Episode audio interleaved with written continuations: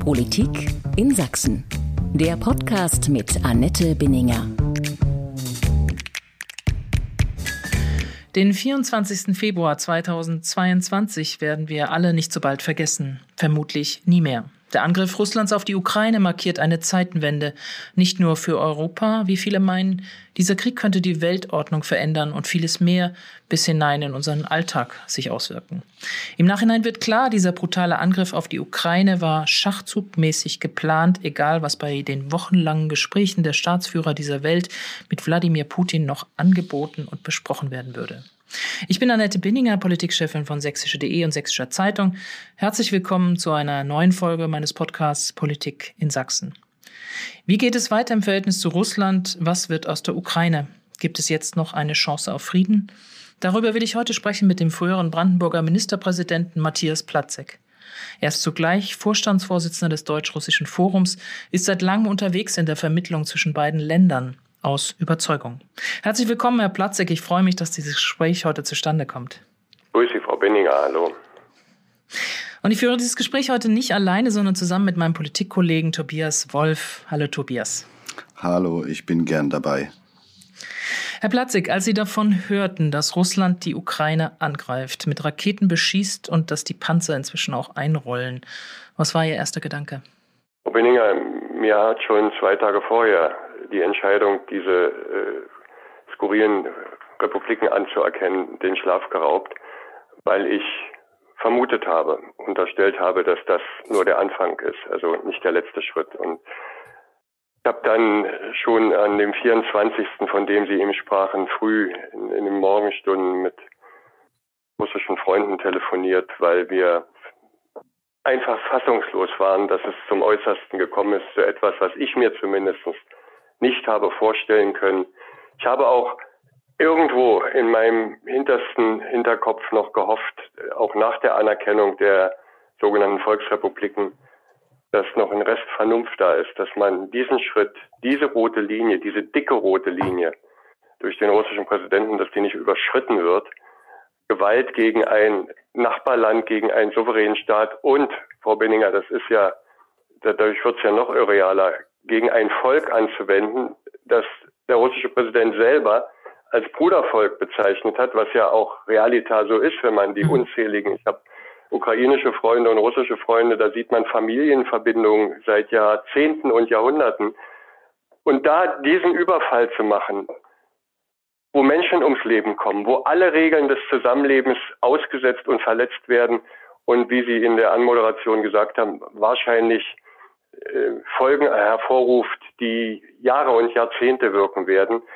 Ich befürchte, dass wir durch diesen Überfall auf die Ukraine in eine neue Eiszeit geraten. Wir werden Zeiten des Rüstungswettlaufs erleben. Wir werden in dunkelste Kapitel des letzten Jahrhunderts äh, zurückgehen. Es wird sowas, gibt Geschichte wiederholt sich nicht, aber es wird sowas wie einen Kalten Krieg geben. Und das ist alles eine Tragödie, mhm. deren Ausmaß ich mir bis jetzt noch gar nicht vorstellen kann. Herr Platzek, vielleicht nochmal, Sie haben vieles schon angesprochen, worauf wir nochmal zurückkommen werden. Hat sich die westliche Welt getäuscht in Wladimir Putin oder haben sich zu viele zu lange etwas vorgemacht, dass da zwar ein moderner, aber doch klar machtstrategisch denkender, gefährlicher Diktator in Moskau, Moskau sitzt? Ich weiß nicht, ob die westliche Welt sich getäuscht hat. Äh, ich habe das ja selber auch für wirklich undenkbar gehalten. Und ich habe viele Jahre versucht, auch äh, dafür zu arbeiten, dass es mehr Verständnis für russische Sichten gibt, für russische Herangehensweisen. Ich habe immer versucht, mich auf, habe ich von Egon Bahr gelernt, mich auf die andere Tischseite zu setzen, den Perspektivwechsel zu machen, verstehen zu wollen, warum gibt es andere Herangehensweisen, mhm. warum gibt es andere Sichten auf den Gegenstand. Und ich gebe zu, äh, wir haben gestern im Vorstand des Deutsch-Russischen Forums stundenlang zusammengesessen. Das sind alles Leute, wir arbeiten alle ehrenamtlich haben alle noch was anderes zu tun, haben viel Lebenszeit in den letzten Jahren und Jahrzehnten für diesen Brückenbau verwendet und das hat uns schlicht die Beine weggezogen. Und ja, es muss eine Fehleinschätzung gegeben haben, weil es hat, glaube ich, am Ende bis vor einiger Zeit keiner gedacht, dass es zu diesem Schritt kommen wird. Wir haben alle gedacht mit äh, anderen Möglichkeiten der Politik, mit Gesprächen, mit Diplomatie, mit was weiß ich, könnte man äh, Lösungsmöglichkeiten finden. Das hat sich als ein Irrtum erwiesen. Herr Platzek, Sie galten bisher als jemand, der stets auf den Dialog setzte. Manche haben Sie deswegen verächtlich als Russlandversteher bezeichnet. Andere haben diesen Titel durchaus anerkennend verwendet. Inwieweit haben Sie sich geirrt in Ihrer Einschätzung von Putin? Ich muss erst mal sagen, im Zentrum unserer, unserer Arbeit, unserer Bemühungen stand ja nie äh, der russische Präsident, sondern wir beschäftigen uns mit Dingen. Wir machen Sprachwettbewerbe, Jugendaustausch, kulturelle Veranstaltungen, Konferenzen. Wir arbeiten mit Vertretern der russischen Zivilgesellschaft seit vielen Jahren zusammen. Das ist unser, der Kernpunkt unserer Arbeit. Aber natürlich hat das politische Implikationen und natürlich, wenn man so viel in Russland ist, mit Russen arbeitet, bekommt man eben automatisch auch einen anderen Blickwinkel und entwickelt vielleicht auch ein anderes Verständnis. Und ja, ich habe mich getäuscht, weil ich das, was jetzt passiert ist, bis vor kurzem noch als undenkbar, für undenkbar gehalten habe. Ich hätte mir das nicht vorstellen können. Und deshalb kann man ja nicht anders sagen, als dass man sich geirrt hat. Ich, ich habe nie Russland, habe das immer bedauert, aber habe es nie als Demokratie bezeichnet, sondern mir war immer klar, dass wir es mit einem autokratischen System, wir haben das ja auch gespürt, weil Partner in ihrer Arbeit eingeschränkt wurden, dass die Arbeit teilweise verboten wurde und, und, und. Das war schon klar.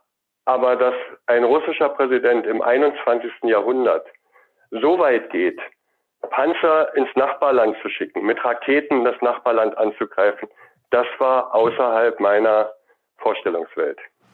Ja, ich glaube, alle wissen, wie viel sie und wie hart sie gearbeitet haben und wie man hört auch heraus, wie, wie nahe ihnen das persönlich auch geht, was da jetzt passiert. Wenn Sie sich nochmal fragen, ähm, und das, diese Frage wird Ihnen bestimmt auch vielfach gestellt, waren auch Sie selber persönlich in manchen Dingen zu blauäugig im Umgang mit Russland und mit Putin? Also Putin selber äh, habe ich keinen Umgang, Umgang gehabt, weil ich ihn nie gesehen habe. Das, ich ja, kann nochmal ja. sagen, wir, wir, sind eine zivilgesellschaftliche Vereinigung. Aber mhm. äh, ja, natürlich können Sie es auch blauäugig nennen. Sie können es eigentlich nennen, wie Sie wollen. Ich habe mich getäuscht und das Erfolg, erzeugt ja genau dieses Gefühl, mit dem wir gestern alle zu kämpfen hatten, äh, der gewissen Sinnlosigkeit von, von vielen Lebensjahren, dass man gesagt hat, wir haben für etwas gearbeitet, äh, was jetzt eigentlich gegenstandslos ist, weil unser Ziel, so steht es auch überall, ist für das Zusammenleben in Frieden und Freiheit von Völkern und Gesellschaften zu arbeiten. Das Gegenteil ist jetzt eingetreten. Wenn Sie so einen Befund erheben müssen, kommen Sie natürlich auch zu dem Schluss, äh, die Welt haben wir in diesen Fragen zumindest, auch ich, falsch eingeschätzt. Keine Frage. Und das ist dann eigentlich zweitrangig. Nennen Sie es blauäugig, nennen Sie es naiv. Es gibt ja jetzt viele Umschreibungen. Hm. Es gibt ja auch viele jetzt, die es besser wussten. Damit muss man jetzt leben. Die gibt es immer. Hm. Ja, aber ich werde mich auch in Zukunft, so schwer das fällt, im Moment müssen wir uns alle erstmal überhaupt sammeln und es geht jetzt darum, dass möglichst, ja, dass dieser Krieg möglichst schnell eingedämmt und beendet wird, damit nicht noch mehr Leid passiert, was jede Stunde geht jetzt was kaputt. Hm. Aber ich habe gestern Abend dann auch zu meinen Mitstreitern gesagt, es kann nicht und es wird nie falsch sein, sich zu bemühen, dass Gesellschaften, dass Völker sich besser verstehen. Das wird auch in Zukunft nicht falsch sein, aber es fällt jetzt sehr, sehr schwer, da äh, ja überhaupt noch die Motivation zu haben bzw. zu erzeugen. Im November 2014 haben Sie gefordert, die völkerrechtswidrige Annexion der Krim zu legalisieren. Später schoben Sie nach, Sie fänden es gut, wenn Moskau und Kiew die Kraft und den Mut fänden, die Krim-Frage völkerrechtlich zu regeln. Und zwar so, dass es völkerrechtlich für beide Seiten hinnehmbar sei. War die Hinnahme der Krim-Annexion nicht im Nachhinein die entscheidende Ermutigung für Wladimir Putin, sich noch mehr von der Ukraine zu nehmen, weil er merkte, dass er letztlich damit durchkommt? Also man muss ja sagen, dass diese Annexion der Krim nie hingenommen wurde. Also alles, was bis dato, bis vor kurzem muss man sagen, an Sanktionspaketen, an Sanktionsverschärfungen, Verlängerungen äh, initiiert wurde, galt ja der Nichtanerkennung dieser Situation mit der Krim.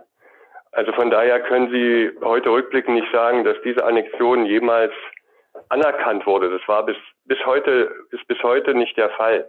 Deshalb kann er das auch nicht als Ermutigung nehmen. Zweitens aber, ja, man muss bei den Sanktionen sagen, äh, ich habe immer, ich war immer skeptisch, weil ich, ich kenne Russland nun auch nicht äh, extrem, aber ich kenne es durchaus einigermaßen. Äh, ich war immer skeptisch, dass diese Sanktionen das bewirken, was ja hinter ihnen stand, was sie bewirken sollten, Verhaltensänderungen, Änderungen in der Krim-Frage. Das ist ja alles nicht eingetreten. Eingetreten ist das Gegenteil. Wir haben heute eine eklatant schlimmere, schwierigere, ja fast unauflösbare Situation. Aber das ist jetzt alles vergossene Milch, weil es hinter uns liegt. Und jetzt muss man im Moment alle Anstrengungen darauf richten, diese bewaffnete Auseinandersetzung einzudämmen. Und dann werden wir uns über ganz grundlegende Fragen, wie wir künftig miteinander umgehen, zusammenleben wollen. Denn zusammenleben müssen wir ja. Freundschaften können sie beenden, Nachbarschaften nicht. Wie Egon Bahr sagte, das größte Land der Welt liegt nun mal unverrückbar auf dem europäischen Kontinent. Das bleibt ja so. Es gibt immer zwei Dinge, denen können Staaten und Völker nicht entkommen. Das ist ihre Geschichte, die war, und das ist die mhm. Geografie, die ist. Also wir müssen mit ihnen zurechtkommen. Sie sind außerdem, das dürfen wir auch nicht ausblenden, die zweitgrößte Atommacht der Welt. Das bleiben sie. Und Putin hat ja unverhohlen, also so wird das zumindest interpretiert, auch damit gedroht, dass er diese letzten Konsequenzen, die die Welt noch nicht gesehen hat, das könnte die Atomwaffe auch sein, möglicherweise. Das könnte man so deuten. Mhm. Das könnte man so deuten. Das muss man mit ins Kalkül ziehen. Und dafür werden wir Mechanismen und Umgangsformen finden müssen. Ich sage nochmal, das wird uns alle, das wird ja auch uns betreffen, ist überhaupt keine Frage, zurückwerfen. Wir werden in die Zeit eines neuen, wahrscheinlich recht scharfen Rüstungswettlaufes kommen. Das wird auch viele Belange des täglichen Lebens wahrscheinlich dann berühren nicht nur der Russen, äh, sondern auch unsere. Das ist alles ein, ein Zustand, der, ja, wie gesagt, bis vor kurzem für nicht, für nicht vorstellbar gehalten wurde. Ein Vorwurf von russischer Seite ist immer wieder die NATO-Osterweiterung. Auch Sie haben gelegentlich vor einer Einkreisung Russlands durch die NATO gewarnt. Mittel- und osteuropäische Länder wie Polen, Estland, Lettland drängten ja angesichts russischer Militäraktionen wie dem ersten Tschetschenienkrieg, Transnistrienkrieg oder der Krieg in Abchasien auf eine Mitgliedschaft. Auch weil all diese Länder Erfahrungen mit russischen oder sowjetischen Angriffen gemacht haben. Auch sie werben stets für eine stärkere Wahrnehmung von russischen Interessen, werfen dem Westen Ignoranz und Arroganz im Umgang mit Russland vor. Aber ist es nicht auch eine Form von Arroganz, wenn Sicherheitsinteressen unserer EU-Nachbarn ignoriert werden? Ich glaube, die Sicherheitsinteressen unserer EU-Nachbarn sind nie ignoriert worden. Äh, die baltischen Staaten zum Beispiel sind ja auch baldigst in die NATO aufgenommen worden. Polen ist auch NATO-Mitglied. Also die Sicherheitsinteressen sind nicht ignoriert worden, ja. Ich habe immer dafür geworben, auch die russische Sicht mit ins Kalkül zu ziehen, auch die russischen Bedenken mit ins Kalkül zu ziehen. Und es bleibt ja bei allem, was jetzt passiert, trotzdem wahr, äh, im Spiegel war es ja neulich zu lesen, dass es nicht falsch ist, wenn die russische Seite behauptet hat, dass ihr zumindest mündlich durch Außenminister wie Beker und Genscher und andere seinerzeit Zusagen gemacht wurden, die nicht eingehalten wurden. Das bleibt ja alles wahr. Und all diese Argumentationslinien, all diese Betrachtung, alles das, worüber man hätte reden und streiten können und müssen, ist durch diesen Angriff völlig gegenstandslos geworden. Das braucht man jetzt überhaupt nicht mehr, nicht mal mehr erwähnen, weil die Entwertung hat stattgefunden dieser gesamten äh, Fragen und Argumentation dadurch, dass er sein Nachbarland überfallen hat. Und damit ist eigentlich ein Haken dran. Das war's dann. Hm. Wobei die NATO-Osterweiterung und wer was, wem, wie, wann versprochen hat, ja durchaus auch umstritten ist noch. Aber ich würde gerne noch mal auf das kommen, was Sie selber gesagt haben. Die Milch ist verschüttet. Das war's erstmal. Ähm, Sie haben es vorhin schon ein bisschen angedeutet. Frage, führt dieser Angriffskrieg Russlands zu einem neuen kalten Krieg? Einen, die wir ihn längst überwunden geglaubt hatten? Frau Benninger, ich glaube, wir, wir kommen nicht nur in eine solche Situation, ob wie wir die dann nennen, egal. Ich habe vorhin gesagt, es wird schon sowas wie eine Eiszeit sein. Ich befürchte sogar noch, wir werden in ein Stadium der Eiszeit kommen. Der Kalte Krieg hat ja Phasen gehabt. Wir haben ja die mhm. Phasen vor dem, vor der Helsinki-Konferenz gehabt und die Phasen danach. Ich glaube, wir werden, wenn man überhaupt sowas vergleichen kann, Vergleiche hinken immer, wir werden in so eine Zeit wie die 50er oder 60er Jahre erstmal geraten, wo es ganz wenig Austausch, ganz wenig Kontakte, ganz wenig Brücken und Möglichkeiten gegeben hat und sehr, sehr viel Misstrauen. Wie wollen Sie einem Präsidenten wie Putin, wie wollen Sie auf ihn zugehen? Als Politiker sage ich jetzt mal der anderen Seiten, wenn er offenkundig, und das kann man ja nicht anders deuten, sowohl Emmanuel Macron als auch Olaf Scholz einfach ins Gesicht gelogen hat. Denn das, was er vorhatte, das ist nicht an einem Tag zu organisieren, das war also schon längst der Plan. Wie wollen Sie auf so einen dann zugehen und mit dem Verhandlungen führen, Abmachungen festlegen und, und, und? Das ist alles im Moment sehr, sehr schwer vorstellbar und deshalb glaube ich, äh, dass wir wirklich in die Anfangszeiten, wenn man das so sagen will, des kalten, damaligen Kalten Krieges von den Strukturen und Verhaltensweisen kommen werden. Ich habe noch eine ganz kleine Hoffnung, aber die ist wirklich klein, dass bei der Ungeheuerlichkeit dessen, was im Moment passiert, vielleicht doch Teile auch der russischen Elite, der russischen Gesellschaft, hm. in irgendeiner Form sagen, das war's, das ist zu viel, das geht nicht, das macht alles kaputt. Ich meine, für Russland wären es ja auch harte, schlimme Zeiten dann kommen später, wenn das alles jetzt so eintrifft, wie es geplant ist. Vielleicht kann man die Hoffnung haben, dass da ein Prozess in Gang kommt, der am Ende äh, dann nicht mehr mit Putin an der Spitze äh, versehen ist. Herr Platzek, das ist eine bittere Erkenntnis eines Mannes, der ausgerechnet immer auf Dialog gesetzt hat. Äh, dass im Grunde genommen der Dialog beendet wird oder endet, weil gar kein Vertrauen mehr da ist für jegliches Gespräch. Ja, das ist eine bittere Erkenntnis. Und ich kann Ihnen auch sagen, das hat in mir äh, auch Gefühlslagen erzeugt, die ich bisher kaum kannte. Das ist dann so. Das muss man dann auch akzeptieren. Und dieses, was ich Ihnen vorhin schon mal kurz umriss, dieses gewisse Gefühl der Sinnlosigkeit bisheriger Bemühungen gehört dann dazu. Das gibt es im Leben eben auch ab und zu. Mhm. Trotzdem, trotzdem glaube ich, müssen wir jetzt schon überlegen, wie es eigentlich gehen soll, wie wir uns miteinander verhalten wollen. Und da unterscheide ich wirklich auch zwei Ebenen. Das ist die Ebene der, ja, was Sie vorhin immer gefragt haben, was denkt Putin, was macht man mit ihm, wie geht man mit ihm um? Und ich möchte das durchaus trennen von der Ebene der Bevölkerung, der Gesellschaft. Ich glaube, man kann fest davon ausgehen, dass es nicht die 140 Millionen Russinnen und Russen sind, die wollten, dass ihr Brudervolk überfallen wird und die das irgendwie mit, mittragen. Es wird einige geben, überhaupt keine Frage, aber ich glaube, dass es eben viele gibt, die da auch eine andere Sicht haben. Und das müssen wir auch für künftige Betrachtungen des Umgangs miteinander dürfen wir das, glaube ich, nie vergessen und nie verdrängen. Halten Sie die Sanktionen, die jetzt von der EU, von den USA und anderen Staaten verhängt werden, für zielführend und für ausreichend?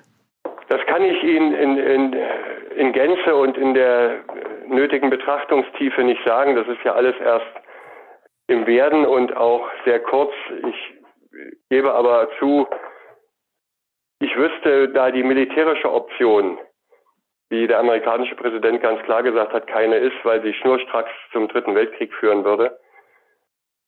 Dass die, diese Variante nicht gibt, sehe ich im Moment auch einen anderen Weg. Ob die Wirkung, die sein wird, die man sich damit, die man damit verbindet, die man sich dadurch erhofft, das weiß ich nicht. Ich habe vorhin ja schon gesagt, wir haben bei den Sanktionspaketen der Vergangenheit gesehen und erlebt, dass die Wirkung eine andere war. Vielleicht ist das diesmal, das kann ich wie gesagt nicht äh, mit der nötigen äh, Akkuratesse einschätzen, vielleicht ist es diesmal so tiefschürfend und so tiefgehend, dass es wirklich Prozesse auslöst, die am Ende zu anderen Entscheidungen bis in die Spitze reinführen. Das kann ich nicht sagen, weiß ich nicht. Aber man hat den Eindruck, dass, wenn man sich die Bilder anschaut, die jetzt aus der Ukraine kommen, von Vätern, die sich von ihren Kindern verabschieden, von Flüchtlingen, von Menschen, die beschossen werden im Hintergrund, ähm, dass im Grunde genommen wir jetzt einige Wochen ertragen müssen, das mit anzusehen, was sich vor der Haustür Europas abspielt. Das ist zu befürchten. Und das sind ja nicht nur grausame Bilder, sondern hinter jedem dieser Bilder stehen Hunderte oder was weiß ich, Tausende andere Schicksale, die wir nicht sehen. Deshalb, Frau Binninger, halte ich ja auch an der festen Überzeugung fest und das seit vielen, vielen Jahrzehnten, dass Gewalt null, überhaupt nicht, nie ein Mittel sein kann, politische unterschiedliche Interessen auszufechten. Das, damit hört alles auf. Damit entwertet man alles, was man vielleicht an Argumentation auf seiner Seite hat und führt es ad absurdum. Und von daher die, die rote Linie für mich eine ja. so starke, dass dahinter nichts mehr ist eigentlich an vernünftigen Debatten. Hm. Waffenlieferungen an die Ukraine, Defensivwaffen, was auch immer das sein soll, weil Waffen sind immer für beides verwendbar, schließen Sie aus und sind Sie ein Gegner davon? Frau Binninger, ich komme eher aus der pazifistischen Ecke. Mhm. Ich war immer für Abrüstung. Ich war immer dafür, dass Rüstung, Rüstungsbegrenzung. Ich habe mich geärgert im vergangenen Bundestagswahlkampf, dass existenzielle Fragen der Menschheit, nämlich Rüstungskontrolle, Abrüstungsfragen so gut wie keine Rolle gespielt haben, obwohl fast alle, fast alle Rüstungsbegrenzungsverträge und Rüstungskontrollverträge, die in den letzten Jahrzehnten ein einigermaßen friedliches Miteinander garantiert haben, mittlerweile Makulatur sind, nicht erst jetzt durch den Krieg. Die sind ja alle, gelten nicht mehr, sind ausgelaufen oder gekündigt. Dass das nicht das Top-Thema ist, hat mich die ganzen Jahre schon äh, unruhig gemacht. Bleibt übrigens auch das Top-Thema für die kommende Zeit. Ob äh, da muss, vertraue ich jetzt völlig der Bundesregierung und auch den anderen, was an Entscheidungen da jetzt zu Waffenlieferungen ja oder nein fällt. Das will ich auch gar nicht bewerten, das steht mir auch nicht zu. Aber nochmal gesagt, wir werden auch in den nächsten Monaten und Jahren bei allem Geschehen, was jetzt uns äh, überrollt, werden wir über Fragen der Rüstungskontrolle reden müssen und zu reden haben. Mhm. Herr Platzek, um wie viele Jahre oder Jahrzehnte ist auch das deutsch-russische Verhältnis gerade zurückgeworfen worden? Herr Wolf, das ist eine Frage, die wir uns auch jetzt jeden Tag stellen. Äh, glaube, um viele, viele Jahre, vielleicht um eine ganze Epoche.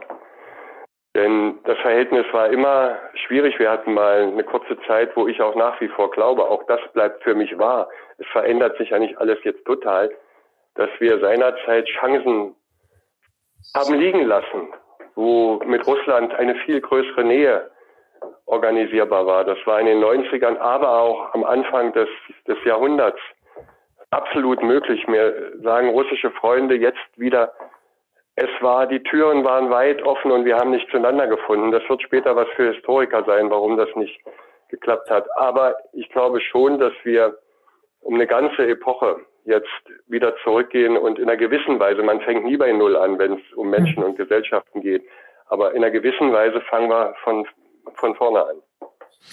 Wissen Sie schon, ob Sie weitermachen wollen und weitermachen werden im Deutsch-Russischen Forum? Das ist, das ist, ich bin im Moment, ich muss erst mal wieder auch eine Mitte finden und ins Schlafen kommen. Mich wühlt das alles auf, auch weil man Leute kennt und ja, ich glaub, das. weil das so, äh, das erzeugt auch Zerrissenheiten und Ungläubigkeiten in einem selber. Ich muss jetzt erstmal, wir haben gestern gesagt, und das habe ich auch gesagt, und ich habe ja auch eine Verantwortung als Vorsitzender gesagt, es kann auch in Zukunft, egal übrigens wie die Zukunft aussieht, nie verkehrt sein, es kann nie falsch sein, es wird auch nie falsch werden, sich darum zu bemühen, Wege zu einem anderen Volk zu finden, Wege, Brücken zu bauen, begehbar zu halten, und auf den unterschiedlichsten Feldern zivilgesellschaftlichen Miteinanders wieder Anknüpfungspunkte zu suchen. Das kann nie falsch sein und das wird auch in Zukunft nicht falsch sein. Aber das ist im Moment diese Motivation zu erzeugen, auch in einem selber, mhm. das fällt schwer. Das hört man sehr deutlich. Trotzdem will ich diesen Willen von Ihnen so stehen lassen und äh, unser Gespräch beenden. Das war Matthias Platzig im Podcast Politik in Sachsen von sächsische.de. Herr Platzig, ich danke Ihnen ganz herzlich für das Gespräch. Frau Benninger, ich danke Ihnen auch. Wie geht es weiter in der Ukraine? Wie kann dieser Krieg beendet werden? Welche Auswirkungen hat er auch auf Sachsen? Und was denken die Menschen hier darüber? Dazu empfehle ich Ihnen auch unseren täglichen kostenlosen Newsletter Politik in Sachsen. Darin finden Sie jeden Morgen ab 5 Uhr alle wichtigen Infos aus und über Sachsen. Bleiben Sie gut informiert und vor allem bleiben Sie gesund und in irgendeiner Weise auch zuversichtlich. Wir hören uns wieder. Bis dahin, herzlichst Annette Benninger.